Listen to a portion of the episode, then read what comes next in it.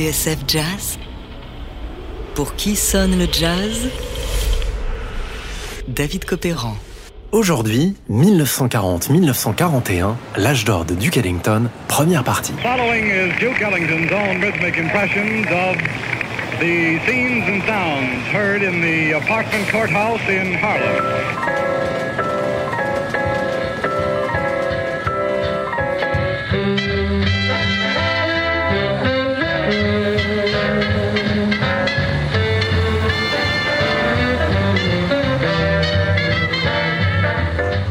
Take the A-Train. Pour beaucoup, ce morceau est la quintessence du jazz. Les années 40, Harlem, New York et cette nouvelle branche du métro qui bifurque vers le Bronx au niveau de la 145e. Avant, les choses étaient beaucoup plus simples. Un train, une direction. Mais là, ça se corse. Certains Harlemites se sont fait piéger. Alors, notez bien, si vous voulez vraiment vous rendre à Harlem, laissez passer le train D, Take the A-Train.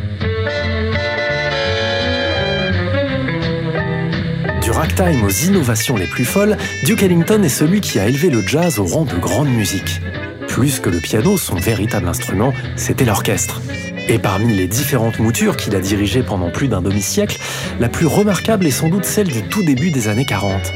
Le basket a eu sa Dream Team, le handball ses experts, le football ses galactiques. En jazz, c'était Duke Ellington et le Blanton Webster Band, du nom de ces deux grandes figures, le contrebassiste Jimmy Blanton et le ténor Ben Webster.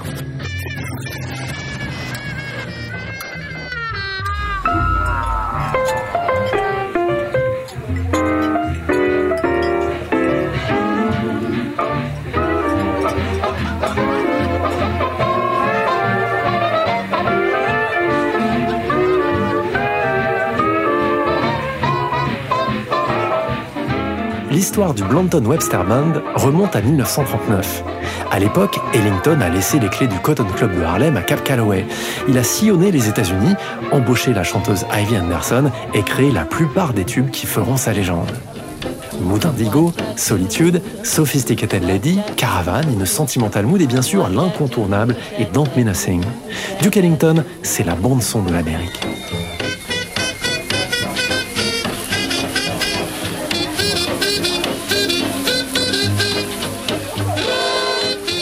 En 1939, le maître a 40 ans. Il revient d'une tournée fastueuse en Europe et lorsqu'il pose ses valises à Harlem, plusieurs défis l'attendent. En coulisses, il vient de se séparer de son agent, qui l'épaulait depuis 10 ans. Si Irving Mills a travaillé d'arrache-pied pour qu'Ellington soit reconnu à sa juste valeur, en revanche, son emprise sur les affaires de son client est allée un peu loin. Concerts, éditions, enregistrements, Mills contrôlait tout et s'en est mis plein les poches. Lorsqu'Ellington s'en est aperçu, il a sifflé la fin de la récréation. Malgré tout l'argent qu'il s'est fait sur mon dos, dira Duke, je respecte la façon dont il a opéré. L'image de Duke Ellington était intacte et c'est la seule chose qui comptait. Alors, Duke s'engage avec William Morris, l'agence des stars d'Hollywood. Si le jazz n'est pas du tout leur cœur de métier, Ellington va profiter d'un réseau puissant et va garder les mains libres sur le plan artistique. Dans la foulée, fâché avec John Hammond, le patron de la Columbia, Duke en profite pour changer de label et s'en remet à la concurrence RCA Victor. Ainsi, c'est le 6 mars 1940 à Chicago que Duke Ellington étrenne son nouveau contrat, les débuts du Blanton Webster Band.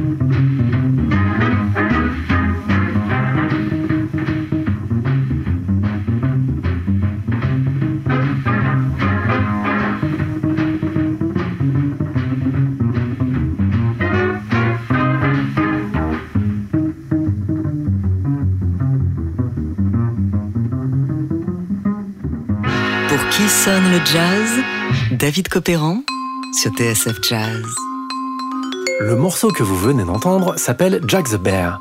C'est l'une des premières phases d'Ellington avec ses galactiques, le Blanton Webster Band. Jetons un œil à la feuille de match. Barney Bigard à la clarinette, Cootie Williams à la trompette, Harry Carney au baryton, Joe Tricky Sam Nanton au trombone, ça en jette. Pourtant, dans Jack the Bear, celui qu'on entend peut-être plus que les autres, c'est le contrebassiste, Jimmy Blanton, le pilier de la formation.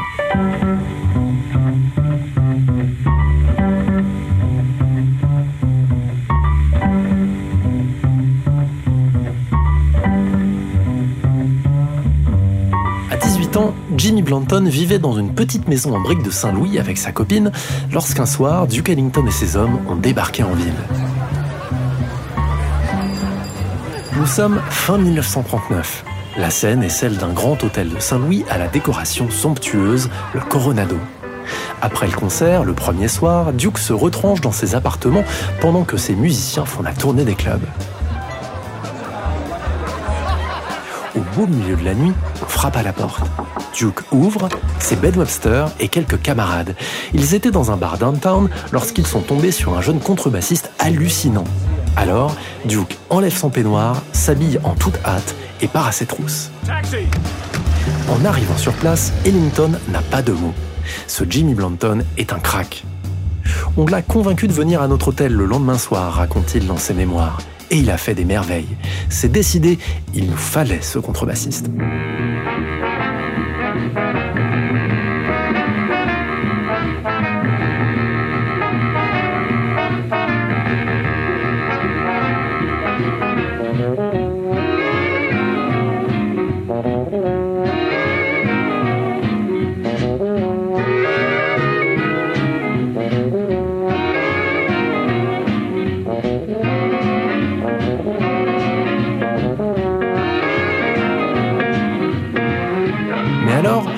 En quoi Jimmy Blanton est-il si différent? Eh bien, pour le savoir, ouvrons ce vieux numéro de la revue Downbeat. On y apprend par son cousin Wendell Marshall que Blanton a d'abord pratiqué le violon, le piano et même le saxophone alto. Selon Marshall, il écrivait ses propres arrangements et tirait de son alto des phrases très avancées pour l'époque. Bref, un petit surdoué. Jimmy était quelqu'un de très posé, ajoute Marshall. C'était un perfectionniste. Par ailleurs, il était fou de Jimmy Lansford.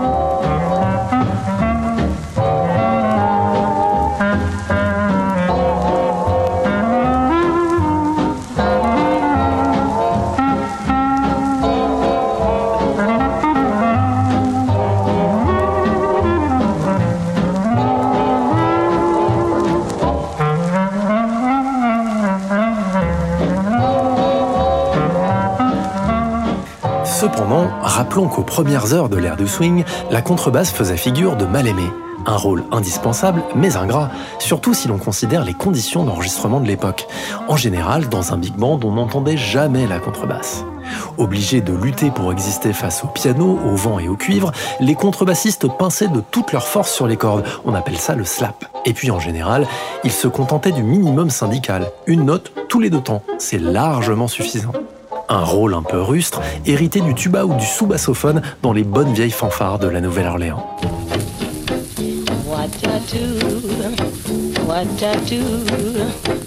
Heureusement, grâce à Duke Ellington et quelques autres, la grand-mère, comme on l'appelle, va tirer son épingle du jeu.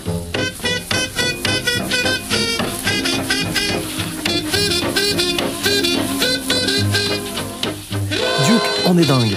Dès le début des années 30, il confie à Wellman Broad ce rôle primordial, avant que Jimmy Blanton ne reprenne le flambeau.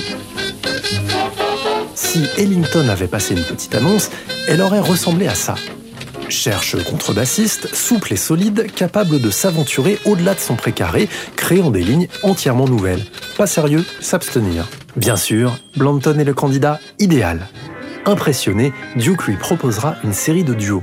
À l'archet, Blanton y fait montre d'une créativité et d'un lyrisme étonnant.